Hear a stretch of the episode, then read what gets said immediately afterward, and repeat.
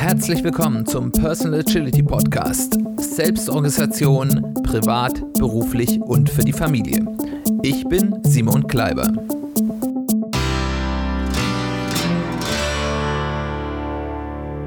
Herzlich willkommen zu einer weiteren Ausgabe des Personal Agility Podcasts. Schön, dass du eingeschaltet hast. Schön, dass du wieder dabei bist. Worüber reden wir heute?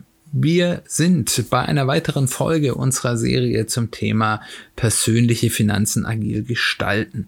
Und dort wollen wir inhaltlich rückgreifen auf den Inhalt der vorletzten Folge, wo wir bei Agility from First Principles, einer unserer anderen aktuellen thematischen Serien, Serien uns ja damit beschäftigt haben, wie denn eine ja, kontinuierliche Verbesserung ähm, und dieses Schaffen von immer wiederkehrenden Feedback Loops ein ganz zentraler Punkt der Agilität sind.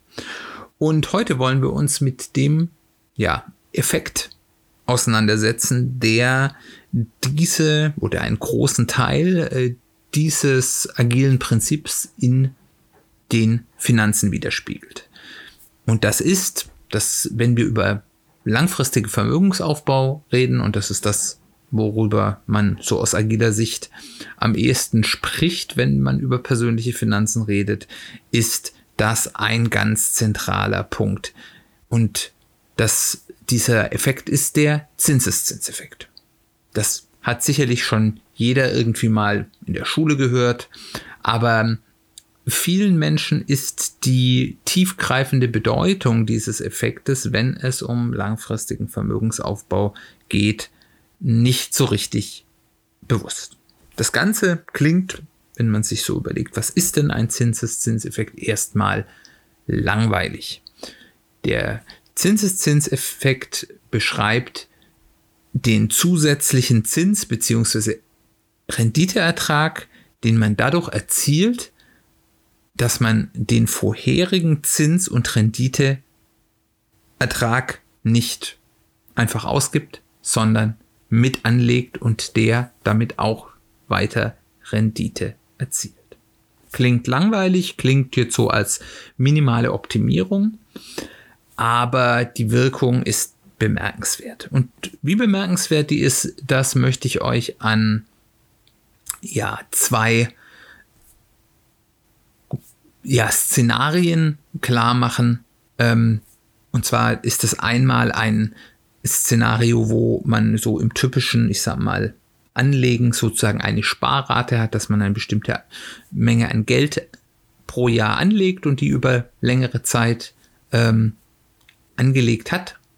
Und das Szenario 2 ist, was passiert, wenn wir davon reden, man gibt eine größere Summe, legt die einmal an und lässt die angelegt, aber zahlt nicht mehr darauf ein. Also zum Beispiel, wenn man aus irgendeinem Grund, einem, ja, einem Verkauf von etwas oder einem besonderen Bonus oder einer Erbschaft mal an eine gewisse Summe Geld kommt und die langfristig anlegen will. Das Szenario Nummer eins, da gehen wir davon aus, dass man im Jahr 6000 Euro anlegt.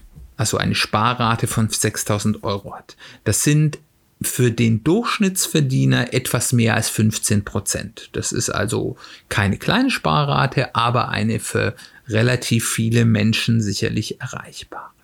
Und wir gehen davon aus, dass wir über die lange Frist ungefähr 5% durchschnittlichen Ertrag erzielen, inflationsbereinigt. Also wir reden hier immer inflationsbereinigt davon, weil sonst wird die Rechnung sehr kompliziert, was von daher ganz realistisch ist, weil das das ist, was über eine breit gestreuten ähm, Anlage an Aktienmärkten äh, so über die letzten Jahrzehnte äh, der erzielbare Ertrag war mit überschaubarem Risiko. Also man hat irgendwie auf lange Frist geht das dann irgendwie so auf um die sieben Prozent, ähm, etwas mehr als sieben Prozent ähm, durchschnittlichen Ertrag an Aktienmärkten über lange Frist.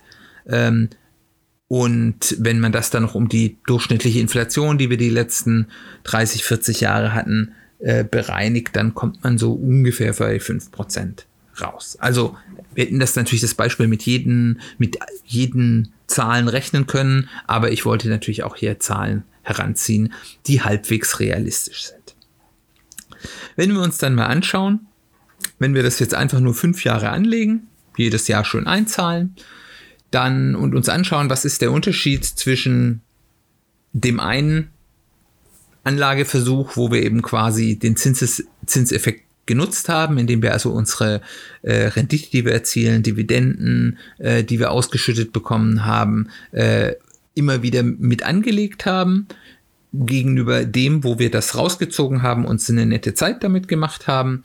Ähm, im, wenn man zum Beispiel so eine Anlage über ETFs macht, darüber reden wir wahrscheinlich in der nächsten Folge, äh, was das genau ist. Äh, gibt es da den Unterschied? Da gibt es eben, das sind also Fonds, die an der Börse gehandelt werden, wo man eben breit auf einen ganzen Index zum Beispiel äh, investieren kann, gibt es eben dort die sogenannten thesaurierenden Fonds. Das sind die, die eben alle Erträge, die sie zum Beispiel durch Dividenden und ähnliches erzielen, wieder anlegen. Und es gibt die Ausschüttenden, die das eben an einen ausschütten. Das wäre jetzt so der Unterschied. Also, in jedem Fall, nach fünf Jahren schauen wir uns das an und der Unterschied ist nicht sehr groß. Wir haben ähm, nach fünf Jahren bei dem Wiederanlegen, also mit Zinseszinseffekt, 34.811 Euro und bei dem der Option, wo wir das nicht wieder angelegt haben, 34.500 Euro. Also das sind nur ein paar hundert Euro, 0,9 Prozent. Äh, da wirst du mich anschauen, was redest du hier über die besondere Wirkung des Zinseszinseffekts. Das ist ja Peanuts, da hätte ich lieber das Geld mal rausgenommen und was ich da erzielt habe an diese 5 Prozent äh, und hätte mir damit irgendwie was Schönes gekauft. Wenn wir jetzt eigentlich weiter in der Zeit gehen, zum Beispiel nach zehn Jahren, ist das schon ein bisschen mehr. Es ist immer noch nicht sehr viel, aber doch ein bisschen mehr. Äh, so haben wir hier bei der Option mit Wiederanlage 59.000 Euro in unserem Depot oder wie immer wir das angelegt haben und ohne Wiederanlage 56.000 ungefähr. Das heißt, wir haben hier 2,7 äh, also 2700 Euro haben wir sozusagen unser Ergebnis verbessert. Das sind 3,5 Prozent. Das ist ein Dreivierteljahr, das wir sozusagen dort an Anlagezeit dazu geschenkt bekommen haben. Also wir haben dort so viel mehr erzielt, wie wir an Rendite erzielt hätten, wenn wir das jetzt nicht nur 10, sondern ähm, ja, 10 Dreivierteljahre angelegt hätten. Und dann schauen wir uns das an, wie das nach 20 Jahren ist. 20 Jahre ist ja so ein, so ein Anlagezeitpunkt, den selbst wenn man jetzt nicht ganz früh im Leben, also so in den 40ern, sage ich ja, anfängt mit der Geldanlage, was natürlich eigentlich zu spät ist, aber es ist nie zu spät, so der realistische ähm, Anlage ähm, ja, Horizont ist, wenn ich irgendwie mit 45 anfange, dann will ich das vielleicht meine Ansparphase mit 65 äh, beenden. Also dann will ich unter Umständen das Geld anfangen zu nutzen. Dann sind 20 Jahre so ähm, das, was für langfristigen Vermögensaufbau eigentlich so die Untergrenze ist. Wie sieht's da aus? Da haben wir mit Wiederanlage 208.000 und ohne Wiederanlage 183.000 Euro in unserem Depot. Das sind 25.000 Euro Unterschied. Das ist schon mal eine Zahl. Das sind 13,3 Prozent. Das sind also, wenn ich das sozusagen in Jahresrenditen rechne, sind das über zweieinhalb Jahre, die ich quasi geschenkt bekomme. Ich müsste also, wenn ich äh, das nicht wieder angelegt habe, ähm, das Ganze 22,5 oder sogar ein bisschen mehr äh, als 22,5 Jahre anlegen, um auf das gleiche, auf den gleichen Ertrag zu kommen, den ich bei den Wiederanlagen bei der Nutzung des Zinseszinseffekts erreicht habe. Und viel stärker wird das, ich werde das jetzt nicht ganz so im Detail durchgehen, wenn ich noch länger anlege. Wenn ich 30 Jahre anlege, sind wir mit Wiederanlage, mit Zinseszinseffekt bei 418.000 Euro und ohne die, die Wiederanlage ohne Zinseszinseffekt bei 319 1000 Euro. Das sind fast 100.000 Euro, 99.000 Euro Unterschied.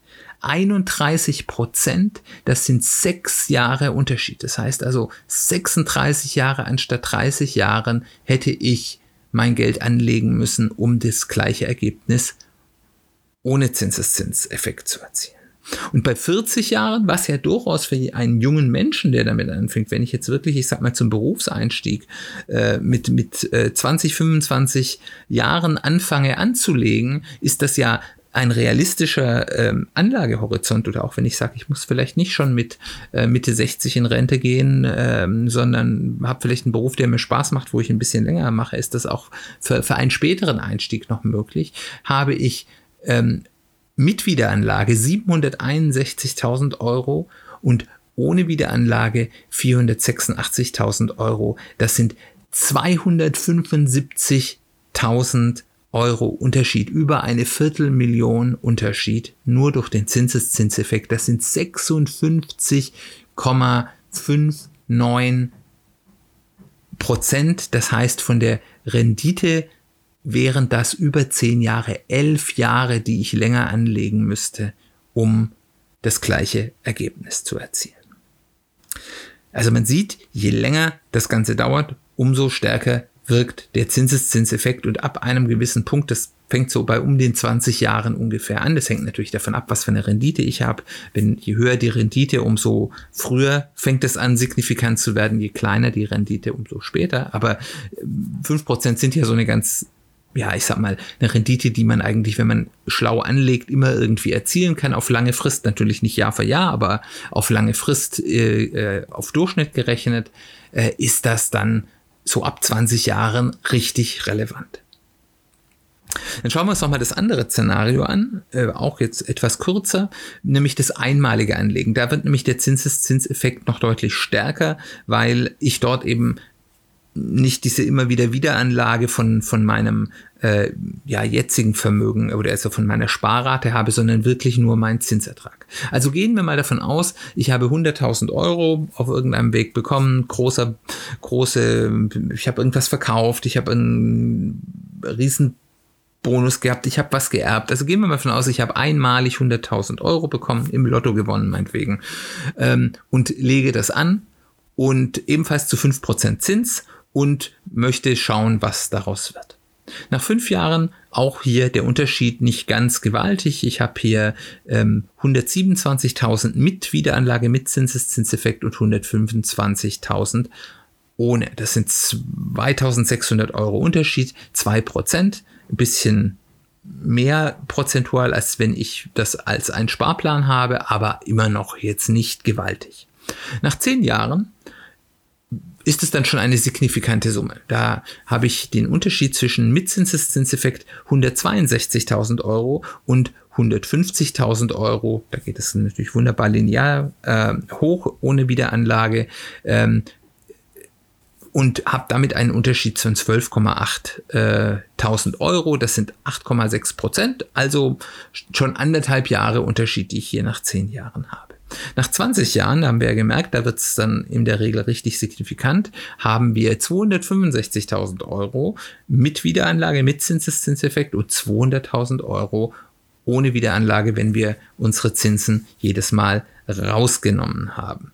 Und rausgenommen haben heißt natürlich in diesem Zusammenhang jetzt nicht, dass wir das rausrechnen, sondern wir nehmen diesen Ertrag, egal was wir jetzt damit machen, ob wir es ausgeben oder nicht, auch als Ergebnis dazu, sonst würde es ja gar nicht steigen.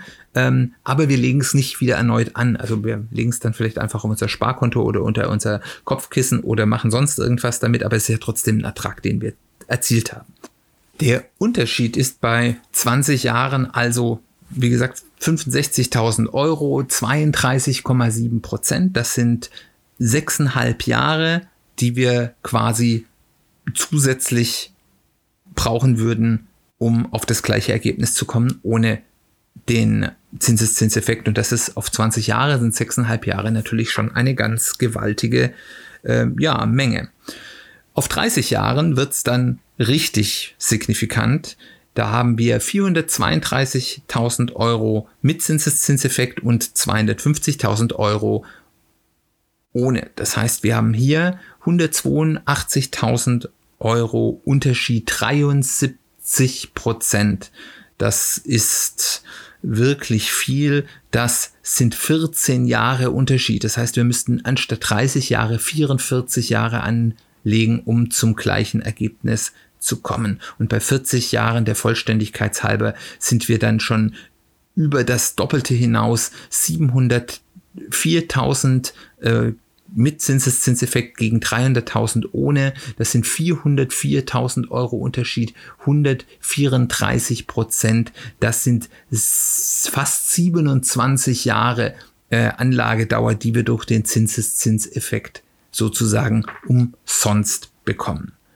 Und wenn man solche Zahlen hört, dann sieht man hier natürlich wenn man langfristig anlegt, ist eben das Nutzen dieses Zinseszinseffekt der Schlüssel zwischen einem okayen und einem richtig guten Ergebnis. Und ähm, im Endeffekt macht das eben einfach einen Riesenunterschied, das, was man wirklich erreichen kann mit dem Einsatz, den man mit dem, was man an Geld halt so verdient, erreichen kann. Und ähm, wie gesagt, nach 20 Jahren fängt der Effekt richtig reinzuhauen.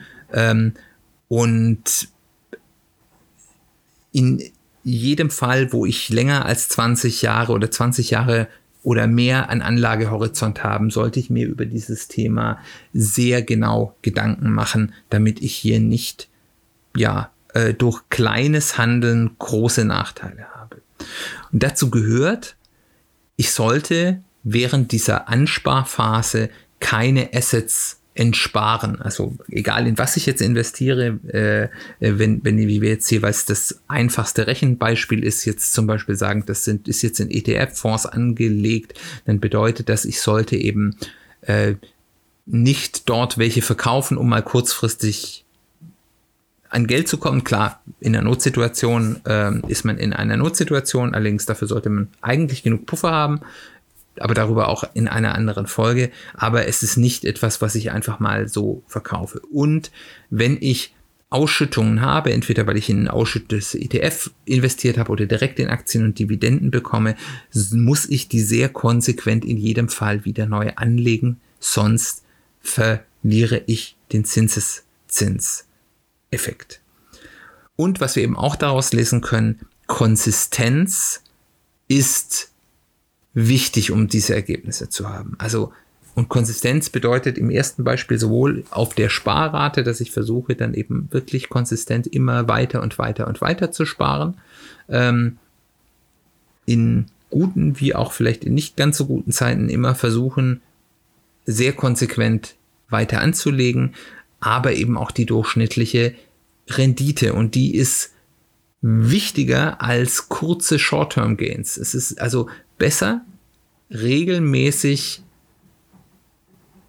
eine ordentliche Rendite konsequent zu haben, als mal eine ganz tolle und mal eine ganz schlechte, wenn es sich nicht durchmittelt. Ähm, also Konsistenz bringt hier auf die lange Sicht das richtige Ergebnis.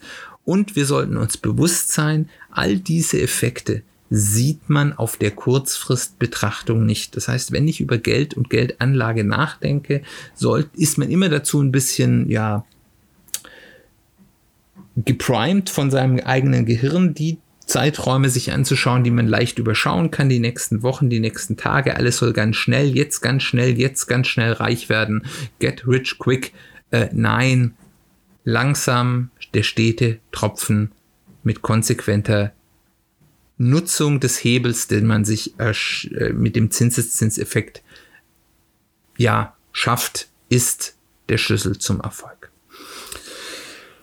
Dann sollten wir uns zum Abschluss vielleicht nochmal anschauen, wo sind da wirklich die Parallelen zur persönlichen Agilität, wo kommt das agile Denken hier hinein. Wie am Anfang schon angedeutet, das ist eines der wichtigsten und klarsten Anwendungsbeispiele der Kraft der kontinuierlichen Verbesserung, des kontinuierlichen Fortschritts, der den Nutzen des geschaffenen Wertes als Hebel nutzt, um mehr Wert zu generieren. Deswegen sprechen wir auch in der Agilität im Sinne, wie was arbeite ich und wie schaffe ich etwas, auch von einem Zinseszinseffekt durch eben diese kurzen Iterationen, wo ich eben immer wieder Wert schaffe, den ich nutzen kann, als Hebel, um dann noch mehr ähm, ja, noch mehr Energie zu haben, um Wert zu schaffen. Und das Ganze passt ja auch sehr schön mit dem Bild des Schwungrades, das ich ja gerne bemühe, um eben einfach dieses, diesen kontinuierlichen Verbesserungseffekt zu zeigen. Man kann also im Szenario 1 zum Beispiel überlegen, im ersten Jahr, da drehen wir mit der Energie von 6000 Euro unsere Sparrate am Rad. Nach fünf Jahren, dadurch, dass wir immer wieder anlegen, ziehen wir, ohne dass wir uns mehr anstrengen müssen, weil wir ja immer nur 6000 Euro inflationsbereinigt einzahlen, nicht nur mit 6000 Euro am Rad drehen wir am Rad, sondern mit 7,6 Euro.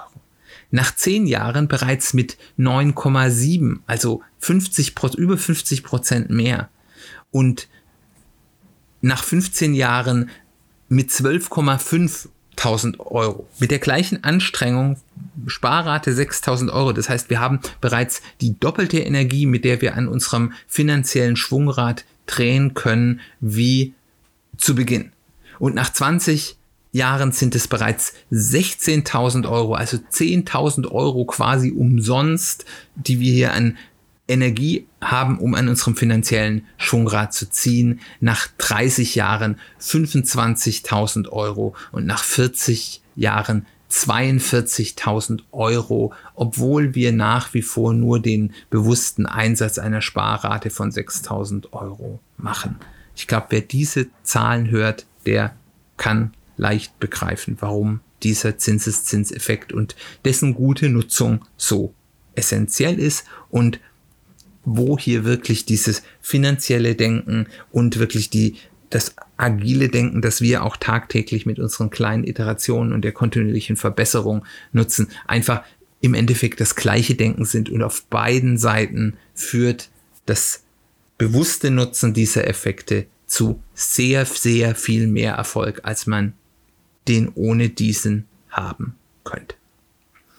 So viel zu diesem ja, kurzen Thema diesmal. Nächstes Mal wollen wir ein bisschen, also in der nächsten Folge, in der wir über ja, persönliche Agilität in den persönlichen Finanzen reden wollen, äh, werden wir etwas konkreter werden. Da werden wir uns mal anschauen, was gibt es denn für unterschiedliche Arten, Geld zu verdienen und Geld anzulegen, wie kann man das systematisch betrachten äh, und ähm, da den Überblick gewinnen und vielleicht auch zu sehen, was da so die besten oder die für einen selbst am richtigsten Arten sind, Geld zu verdienen und Geld anzulegen. Dann hoffe ich, dass es dir gut gefallen hat, dass diese Ausführung über den Zinseszinseffekt, auch wenn das etwas ist, was man eigentlich schon irgendwie relativ früh in der Schule lernt, trotzdem ein bisschen ja, mehr Bewusstsein für diese wichtige Sache geschafft hat. Wenn es dir gefallen hat, wenn uns der Podcast hier dir gefällt, würde ich mich total freuen, wenn du ihn weiterempfiehlst, entweder privat, im Familienkreis, im Freundeskreis, im Kollegenkreis oder gerne auch über soziale Medien. Ähm, wenn du helfen willst, die Sichtbarkeit des Podcasts zu erhöhen, freue ich mich total über Rezensionen, entweder auf der Podcasting-Plattform, auf der du hörst, oder auf Apple Podcasts beziehungsweise iTunes. Ähm, das ist so ein bisschen die wichtigste Plattform. Und was auch total helfen würde, wenn du einen Spotify-Account hast, egal ob du den benutzt zum Podcast hören oder nicht, wenn du mir ein Abonnement auf dem äh, Podcast dort da lässt, dann hilft das auch dort, die Sichtbarkeit des Podcasts zu erhöhen. Ich freue mich total, wenn ich von dir höre, was dir gefallen hat, was dir nicht so gefallen hat, was dir helfen konnte, wo du vielleicht eine andere Meinung hast. Alle Möglichkeiten, mit mir in Kontakt zu treten, findest du in den Show Notes über soziale Medien, über E-Mail und so weiter und so fort. Wenn es dort, wo du Podcast hörst, die Show Notes nicht gut zu sehen gibt, kannst du auf der Website des Podcasts nachschauen, www.personal-agility.com nein, podcast.de. Dort gibt es zu jeder Folge einen Blogpost, wo du auch kommentieren kannst und damit mit mir in Kontakt treten. Darüber freue ich mich sehr. Dann nochmal herzlichen Dank fürs Zuhören. Ich freue mich, wenn du nächstes Mal wieder dabei bist. Da reden wir wieder in unserer Selbstcoaching-Serie über praktische Selbstcoaching-Techniken und da geht es um die Methode des Prämortems und was das genau ist das wirst du dann in der nächsten Woche hören können. Ich hoffe, du bist dann wieder dabei. Wir hören uns bald wieder.